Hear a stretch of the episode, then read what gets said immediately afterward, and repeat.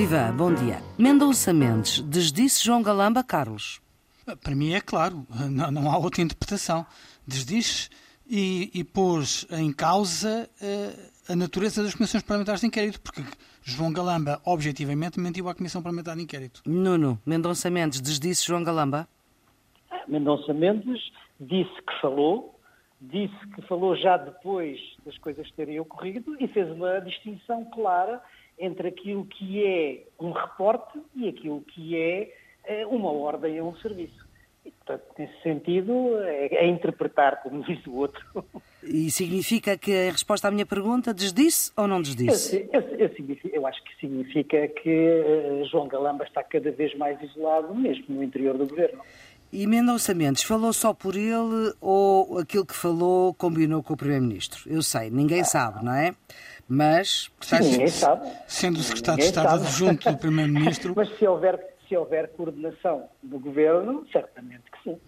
Sendo Secretário de Estado adjunto do Primeiro-Ministro, ninguém acredita que tenha feito declarações na Assembleia da República que não tenham sido articuladas com o Primeiro-Ministro. E se pela primeira vez na história das comissões parlamentares de inquérito alguém, neste caso um governante, não falar verdade? Nuno, o que é que acontece? Tem que falar a verdade. E se não falar a verdade, terá que haver consequências sobre isso. Carlos.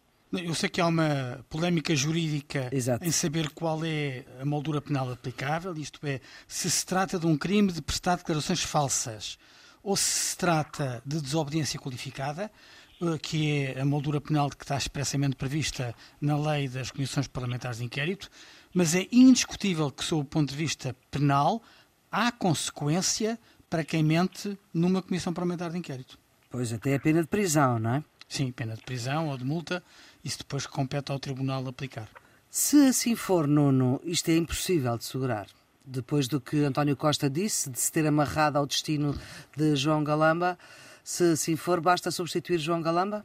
Oh, Maria Flor, isso é o que eu digo desde o princípio que esse processo iniciou. Eu acho que, que a anterior edição do Geometria Variável, o Nuno tinha dito, e eu concordei, que neste momento há um problema grave de credibilidade que só se ultrapassa com uma remodelação mais eh, completa do governo. E, portanto, creio que o Presidente da República tinha razão quando manifestou dúvidas sobre a estrutura do governo eh, e sobre a necessidade de uma remodelação mais profunda, vamos ver se o Primeiro-Ministro aproveita a oportunidade para o fazer ou se continua a adiar. Ou se continua a adiar até ao final da Comissão Parlamentar de Inquérito, porque ainda não acabou. Oh, Maria Flor, essa é desde o princípio a minha, a minha posição. Eu acho que a saída para a crise, se é que assim se pode dizer, é uma, uma grande remodelação que dê um novo fogo ao governo e, e que dê, obviamente, uma nova fase à maioria absoluta do, do Partido Socialista e do Dr. António Costa.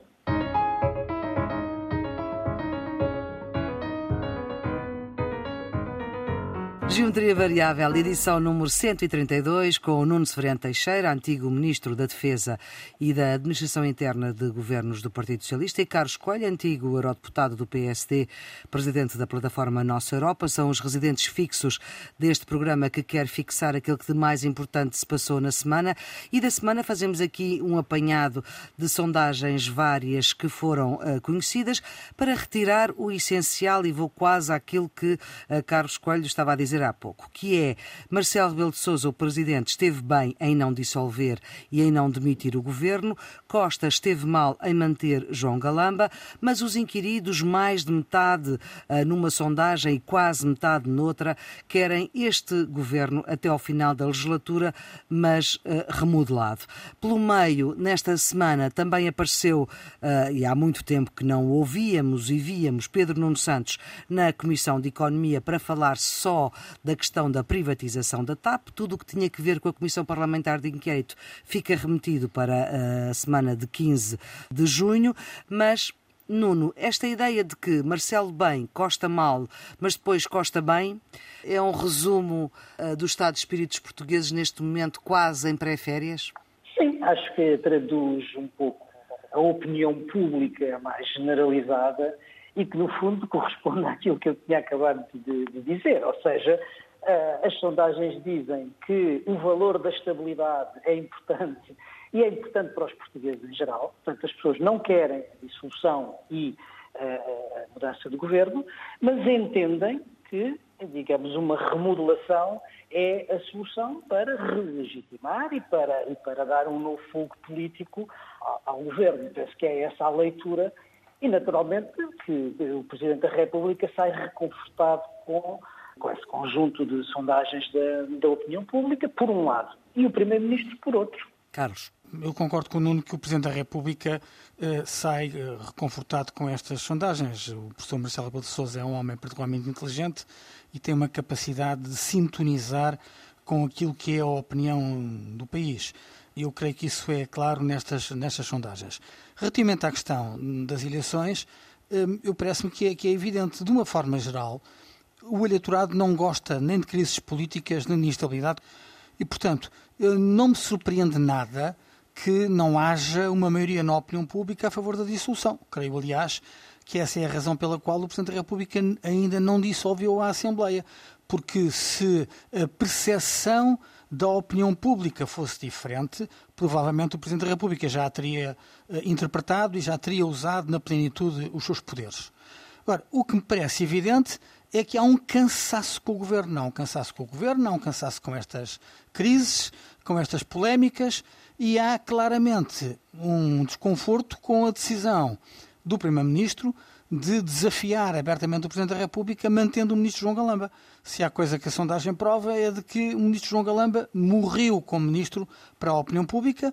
Sob o ponto de vista institucional, nós já tínhamos dito que ele estava muito fragilizado e depois dos últimos acontecimentos e da audição do Secretário de Estado do Primeiro-Ministro, mais fragilidade ainda ficou. Também há sondagens, Carlos, que não querem o PSD e o Chega juntos. Não, isso não me surpreende, mas isso eh, para mim não parece eh, um cenário eh, provável.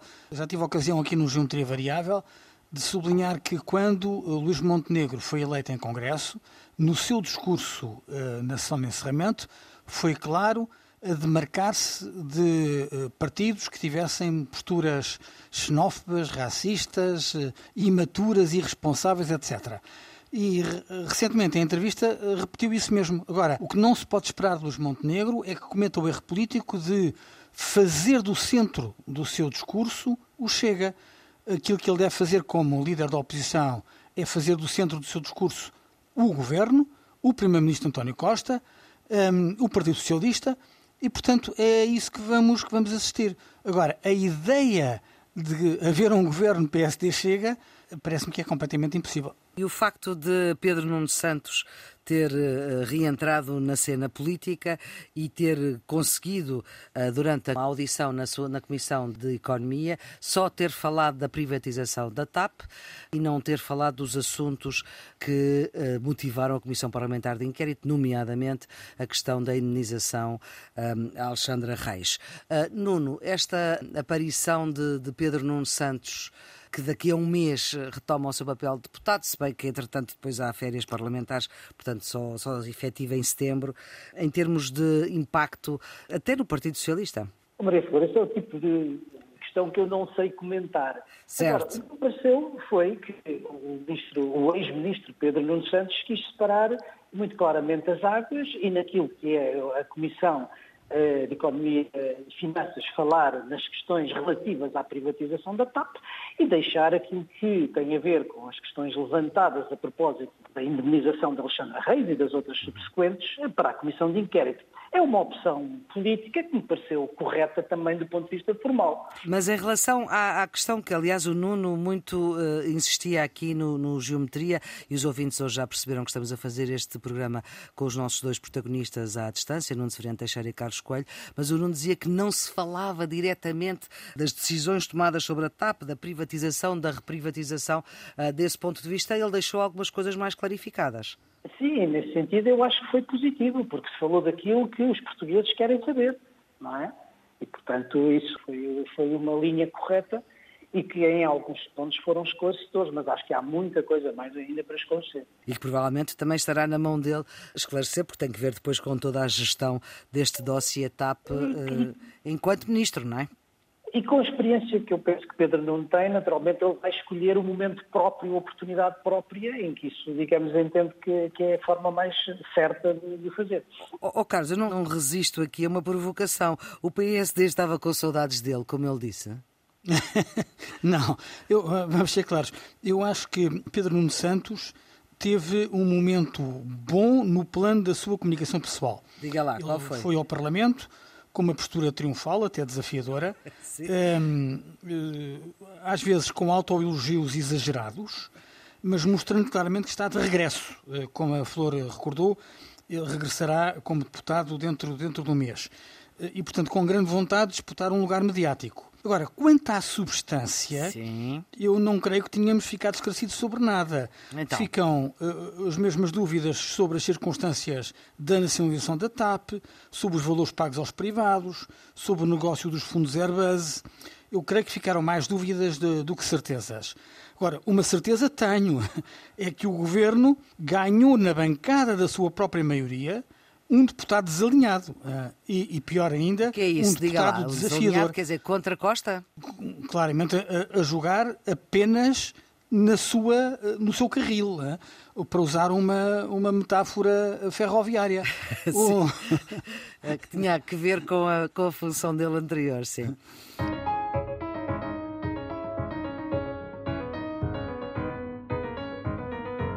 Então, depois deste uh, do carril próprio de Pedro Nuno Santos, vamos para outro carril, uh, que não é bem um carril, mas é esta questão dos certificados da Forro, que de repente, uma das formas mais antigas de poupar foi um, predominante nesta semana.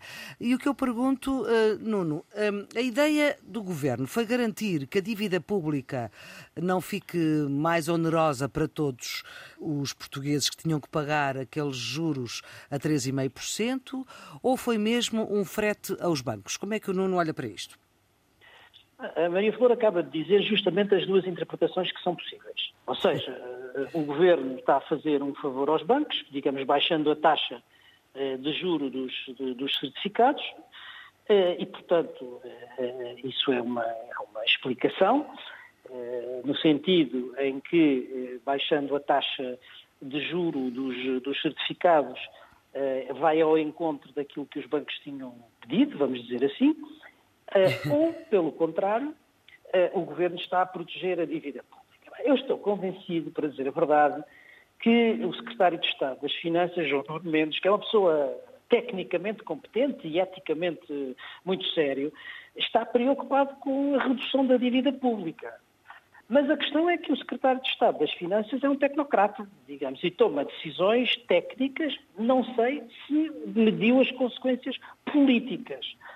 É Mas acha que isto é uma, é uma, decisão de secretário de Estado? Não vai mais pois, alto no, no, no, no pois, governo? Oh, Maria Flor, mas essa justamente é a minha dúvida, ah. porque ao tomar esta decisão, dois ou três dias depois do presidente do Banco dos CTT, João Moreira Racto, que é uma pessoa que considero competente e séria, ter veiculado a posição que eu penso que era a posição dos bancos, ou seja, que o Estado deveria descer as taxas de juros porque estava a fazer uma concorrência aos depósitos dos bancos que, que uma taxa escandalosamente baixa e, portanto, havia uma migração de capital de, do, do, dos certificados de, dos bancos para os certificados da Forro. Quando isso é feito dois ou três dias depois, é evidente que a percepção pública, que aliás a mim parece legítima, é de que se está a fazer um favor ao banco, mesmo que não esteja, não é verdade? Quer dizer, hum. e, e, portanto, na minha maneira de ver, neste momento o governo precisa aí de coordenação política, ou seja, precisa de avaliar politicamente as consequências de uma decisão técnica. E isso que ainda não, não foi sei. explicada, de facto. Falta Ora, explicação. É esse, é esse o ponto. É, na minha maneira de ver, é esse o ponto. E, e, e porquê? Porque há dois sinais que são importantes. Há um sinal que é dado aos portugueses, não é verdade? De que a poupança não é assim tão importante. Hum. Não é? Porque se baixamos as taxas de juros, parece não ser assim a poupança, porque os certificados de aforro, como o seu nome diz, é para aforrar, é para, para incentivar a poupança. Portanto, não é assim tão, tão, tão importante. E depois, digamos, também há um sinal que é dado aos bancos, apesar de tudo, quer dizer, não precisam de subir tanto as vossas taxas de juro, porque o Estado baixa a taxa dos certificados de aforro. E, finalmente, para mim, a questão que é preciso esclarecer, e que, na minha maneira de ver, ainda não foi esclarecida, é qual é a taxa de juro que é paga pelos empréstimos no mercado internacional em relação aos empréstimos no mercado interno, ou seja, aos certificados de fogo. Porque se de facto aquilo que se está a pagar no, no, no, mercado internacional é menor, então isto é justificado.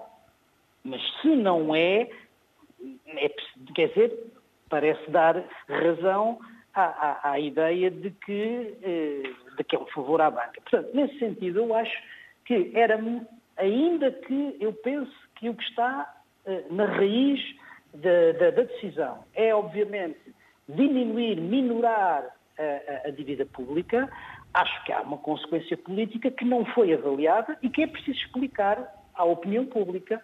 Carlos, do seu ponto de vista, é o que diz o seu líder? É um ataque à classe média ponto final?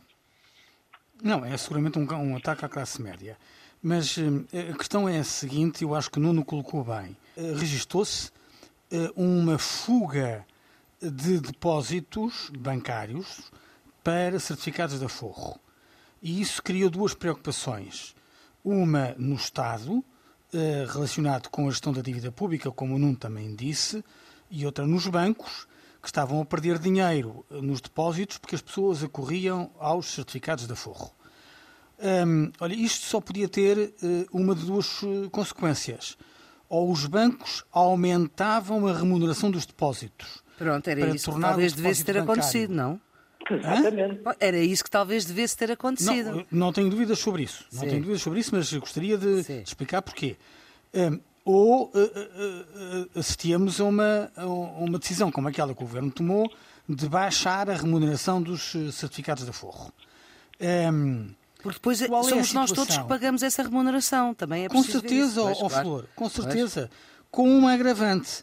É que a média de remuneração dos depósitos bancários na União Europeia é de 2,27. 2,27.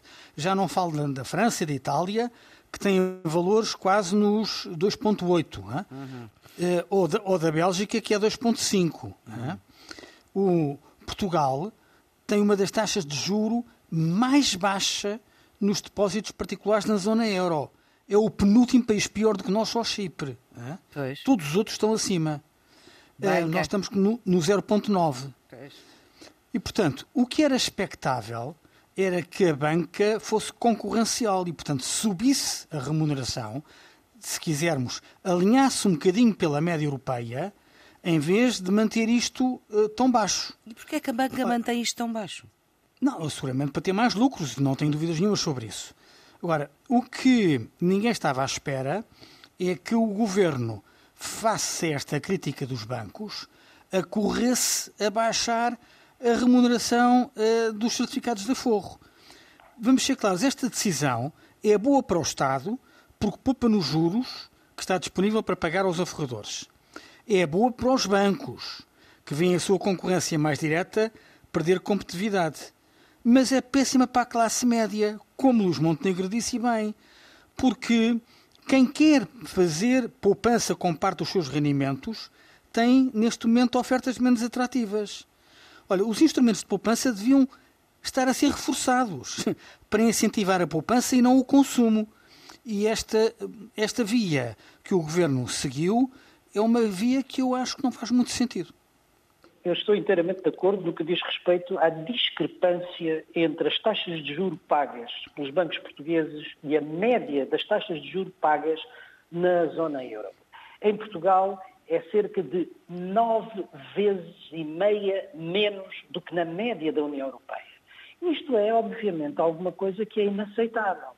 E se o Governo, preocupado com a, a, redução, digamos, dos juros que paga na sua dívida pública, e porque com o interesse de a diminuir, dá o sinal de baixar, era absolutamente natural que os bancos correspondessem e aumentassem, porque entre o 1,3, que eu creio que é o ponto onde estamos, da taxa dos depósitos bancários e os 2,5, há uma enorme claro, margem. Claro.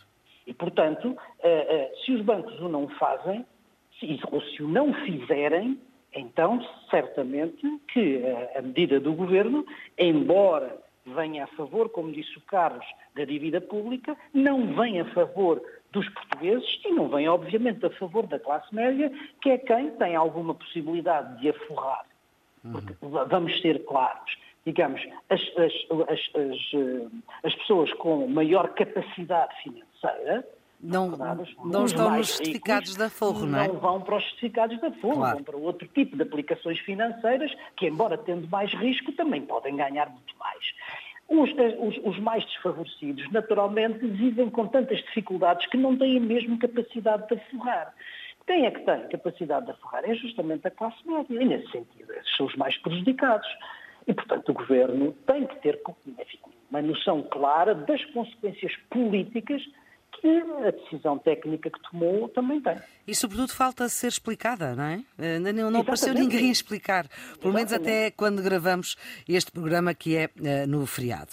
Ora bem. Oh, oh Flor, porque diga. é inexplicável e indefensável. É muito difícil explicar o que é inexplicável.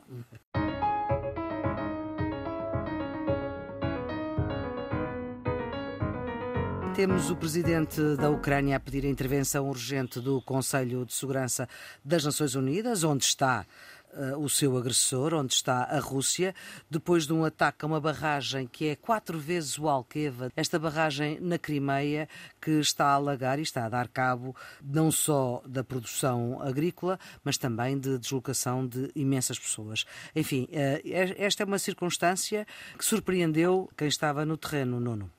Sim, e é o acontecimento que vai marcar o conflito na Ucrânia nos próximos, nos próximos tempos. Uhum. Eh, nós não sabemos, em boa verdade, eh, quem provocou aquela destruição. E como sempre, em tempo de guerra, há duas narrativas, uma de cada beligerante. Por um lado, a narrativa ucraniana é de que foi a Rússia para quê? Para impedir, ou pelo menos para dificultar, para atrasar a ofensiva de primavera ucraniana. Uhum. A narrativa russa é, pelo contrário, diz que é uma sabotagem ucraniana para justificar a incapacidade que a Ucrânia tem tido de avançar na sua ofensiva, na sua ofensiva de primavera. Bem, e depois até há outra terceira, uma terceira explicação, aparentemente mais neutra, que é de que havia danos estruturais na própria barragem que teria provocado isto. Bem, a mim, e obviamente ninguém sabe, ninguém sabe, eh, enfim, provavelmente saberão os serviços secretos, os próprios que fizeram, e se calhar daqui a 50 anos os historiadores militares que vão fazer a história da guerra da Ucrânia com base em. Mas hoje em dia, digamos, a opinião pública não sabe o que é que, o que, é que realmente aconteceu. A mim, a, a, a narrativa ucraniana parece mais verosímil, mas, em boa verdade, nós não sabemos. O que é que nós sabemos? Nós sabemos o que uma parte daquilo que a, que a Maria Flor estava a dizer, ou seja, é que isto tem consequências terríveis do ponto de vista ambiental, do ponto de vista humano e mesmo do ponto de vista militar, que eu não tenho visto, enfim, muito sublinhado. Do ponto de vista ambiental, porque obviamente arrastou, devastou toda, toda, toda a zona das culturas, eh, arrastou animais, casas, provocou um enorme deslocamento de, de populações, inundou aldeias, cidades, etc. Mudou a paisagem, mudou claro. a paisagem. Pois, pois. Eu já tenho ouvido os especialistas no ambiente dizer, uns que irreversivelmente, outros que a curto prazo ou a médio prazo sim, mas que a longo prazo é recuperável. Agora, há também riscos de natureza militar que me parece que não, tenham, que não têm sido muito sublinhados. Porque, repare, os, uh, havia minas colocadas nas duas margens do rio, de Dnieper, eh, justamente para impossibilitar o avanço de um lado e do outro, do lado russo e do lado ucraniano. O que é que acontece? Com uh, uh, o rebentamento da barragem, essas minas foram levadas e foram, digamos, arrastadas estando algures no terreno. E são minas antipessoal e são minas antitanque. O que significa que isso é um risco fatal para as populações, porque uma mina dessas pode aparecer, enfim, onde quer que a inundação uh, a levou. Exatamente. E depois há, obviamente, o risco também da, da central nuclear de Zaporizhia.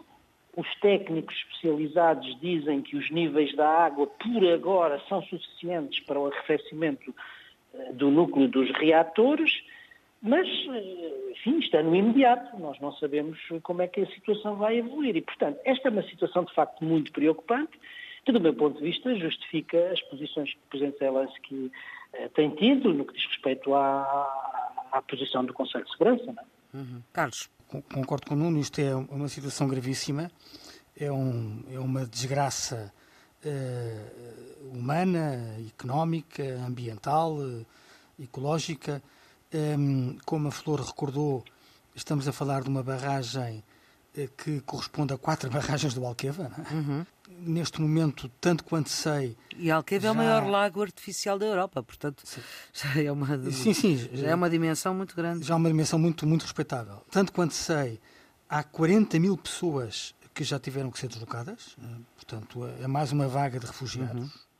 Uhum. É um desastre ambiental porque com a água foram descarregadas 150 eh, toneladas de óleo a que se pode somar o dobro dessa quantidade nos próximos dias. É um desastre para o futuro da região e também do país, porque se perde um ativo fundamental e há destruição enorme de campos de cultivo. Eh, e como o Nuno estava a recordar, é uma barragem que é essencial para fornecer os refrigeradores da central nuclear, uhum. da central nuclear uh, de Zaporizhia. Um, e, portanto, isto tem uma consequência terrível uh, na região. Concordo também com o Nuno que não se sabe quem é que fez, embora se nós uh, recorrermos àquela pergunta que é quem ganha mais com a tragédia, parece ser a Rússia, não é?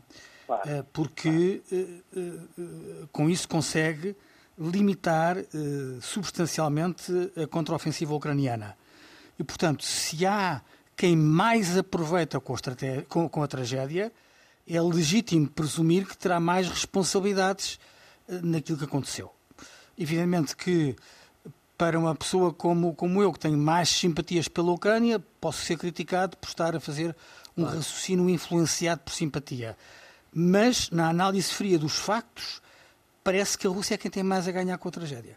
E isso torna-o mais responsável uh, por aquilo que aconteceu. Não, sem dúvida que a Rússia é quem tem mais a ganhar. O que nos resta saber agora, do ponto de vista militar, é como é que vai evoluir a estratégia eh, nos próximos, enfim, nos próximos meses relativamente à, à, à ofensiva eh, à ofensiva ucraniana, se ela é possível e em que moldes é possível. Certo, certo, certo, certo, certo. A única coisa em que a tragédia ajuda Zelensky é que tem mais condições para pedir a ajuda dos aliados. E, portanto, face a esta situação, ele pode reforçar os apelos à solidariedade com, com, a Ucrânia. Mas é a única dimensão em que parece haver vantagem tática de Zelensky. Em tudo o resto, a vantagem é, é de Putin.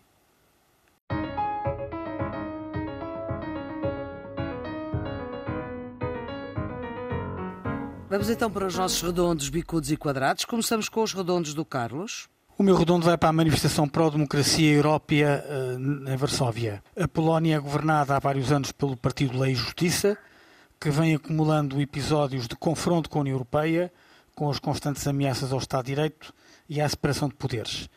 No, no, sábado passado, dizem que perto de meio milhão de pessoas, entre 300 e 500 mil pessoas, protestaram em Varsóvia contra o governo polaco, num gesto de apoio à oposição liderada por Daniel Tusk, antigo presidente do Conselho Europeu poucos dias depois, o Tribunal de Justiça da União Europeia veio confirmar a sua sentença sobre a reforma judicial polaca e a violação dos tratados europeus que ela representa.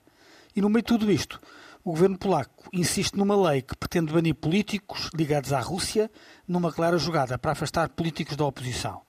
Nós precisamos que a Polónia seja democrática e plenamente europeia.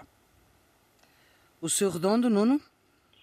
No Redondo vai esta semana para a ficção portuguesa, agora na Netflix. Hum. Nos últimos tempos temos tido, temos tido aqui a oportunidade para elogiar o melhor do que se tem feito no cinema português, mas desta vez destaca-se a série portuguesa, Rabo de Peixe, que já fez história ao entrar no top 10 da Netflix, sendo uma das mais vistas em língua não inglesa. Uhum. A crítica recebeu-a em Portugal com elogios e ao mesmo tempo com críticas, alguns dizem com alguns pecados, uhum. umas justas, outras não, mas não é isso agora que queria sublinhar.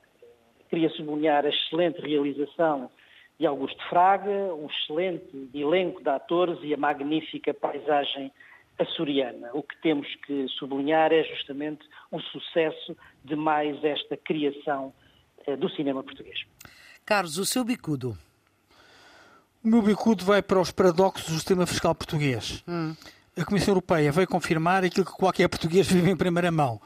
O sistema fiscal nacional é complexo, é pouco transparente, é excessivamente burocrático e isso prejudica o aumento de negócios e a competitividade da nossa economia. Pela mesma altura, soubemos que o facto do governo não ter mexido nos escalões de IRS resultou num aumento da receita fiscal na ordem dos 523 milhões de euros no ano passado. A isto acresce que a cobrança coerciva de dívidas fiscais aumentou em quase 20% para mais de mil milhões de euros, enquanto as dívidas fiscais prescritas aumentaram mais de seis vezes para quase 44 milhões de euros. Ou seja, temos uma autoridade tributária que, mesmo com o sistema pesado que enfrenta, consegue cobrar coercivamente valores recorde, embora muitos contribuintes demonstram deixar de ter capacidade para pagar os seus impostos naquilo que não deixa de ser uma prova da saúde da nossa economia. Infelizmente, quando falamos de fiscalidade, raramente temos coisas boas para dizer, e a verdade é que Portugal não muda há anos um sistema que está ultrapassado e que continua a sobrecarregar os contribuintes com uma carga excessiva de impostos. Uhum. Vai ser preciso esperar pelo novo Orçamento de Estado. Nuno. Ou para um novo governo. Ou para um novo governo, exatamente. Sim, claro. Não Segundo as sondagens. não se esqueça que, que, que a série da Netflix que o Nuno elogiou, o Rabo de Peixe, Sim. tem como título internacional Turn the Tide, hein? mudar a maré. Ora. É, e portanto não sei Sim, se porque rabo de peixe ninguém percebia a lógica, Exatamente. não é? Mas apesar de tudo, não vai ao encontro a opinião dos portugueses que as sondagens têm, têm traduzido. Nuno, vamos então agora ao seu bicudo. Sim, o meu bicudo vai para a crise climática e para uma tragédia esquecida que é a do Haiti. Ah. Um pouco por todo o mundo, os danos catastróficos da mudança climática provocam tragédias humanitárias. No Bangladesh, eh, uma onda de calor brutal. Na África do Sul, uma seca severa. No Canadá, agora. Os incêndios. Exato. No Ártico, Portugal vai este, ajudar. Talvez, este vai ser talvez o primeiro verão sem gelo flutuante no Ártico. Mas há uma tragédia esquecida para a qual eh, eu queria chamar a atenção e que tem estado completamente fora dos headlines dos mídias internacionais. No Haiti, desde os terremotos de 2010, 2011, uhum. que a fome, a cólera, a violência dos gangues, a corrupção económica e política têm afundado o país na pobreza. Não contentes com isto, esta semana chuvas intensas e um novo terremoto espalharam outra vez a destruição e a morte na ilha. É mais um episódio desta série de catástrofes naturais que a mudança climática está a acelerar. Hum. Eu acho que o tempo dos avisos já passou e que agora era mesmo preciso agir, fazer qualquer coisa. E o qualquer coisa é, obviamente, ir ao encontro das metas da Conferência de Paris. O seu quadrado, Carlos? O meu quadrado vai para os resultados do Eurobarómetro. Uhum. Uh, o Eurobarómetro da primavera foi publicado esta semana e temos do melhor ao pior. Por um lado, os portugueses estão acima da média na apreciação positiva da União Europeia e do Parlamento Europeu. Particularmente relevante é um ano de eleições, a motivação é? de 62% dos portugueses que assumem que votariam nas eleições europeias se estas fossem em breve. É preciso não abandonar este ímpeto e, pelo contrário, aproveitá-lo para mobilizar os portugueses para umas eleições que contam tradicionalmente com pouca participação. Por outro lado, revela que 70% dos portugueses estão descontentes com as respostas do Governo Nacional ao aumento do custo de vida, o que não surpreende. Mas há pior. Muitos dizem que a sua vida está hoje pior que no passado e uns impressionantes 85% não antecipam melhorias no próximo ano. Quanto a valores e a prioridades, mantemos o nosso compromisso com a democracia e os direitos humanos. Não é surpresa que o combate à pobreza e à exclusão social estejam no topo das prioridades. Este Eurobarómetro é um bom instrumento para guiar os decisores políticos, nacionais e europeus, assim tenham a consciência de que as decisões são para ser tomadas não apenas para os cidadãos, mas também com os cidadãos. O seu quadrado, Nuno? O quadrado vai para as próximas eleições na Áustria e na Eslováquia. Hum. As sondagens que até agora têm saído indicam vantagem dos políticos populistas e pró-russos, um pouco na linha de Orban, para as próximas eleições nestes dois países, a Áustria e a Eslováquia. Na Áustria, Herbert Kickl um teórico da conspiração que queria tratar o Covid com, com um desparasitante para cavalos e que quer transformar o país numa fortaleza contra a imigração. Uh, e, por outro lado, na, na Eslováquia, uh, o antigo primeiro-ministro Robert Fico, que já prometeu acabar com o apoio à Ucrânia. Tais vitórias a acontecerem, e dependendo, obviamente, dos termos em que se verificassem, poderiam certamente pôr em causa, ou pelo menos dificultar, a coesão europeia, o apoio à Ucrânia e os, as sanções à Rússia. É um tema a seguir uhum. com, com muita atenção. Pistas de fim de semana, Carlos, a sua? Falámos nos certificados de aforro e eu tenho a sensação de que na percepção pública da criminalidade, se há crime que não é muito mal visto, são os assaltos a bancos. e, portanto, recordei um livro delicioso uh, dos Daltons, honrando Goscinny e René, chama-se Mãe Dalton. Sim. E os Dalton dizia sua mãe preparam assaltos a bancos e é um livro delicioso. Muito bem. Bom, esperemos não ter repercussões negativas desta sua ideia. Uh, Nuno, a sua pista de fim de semana?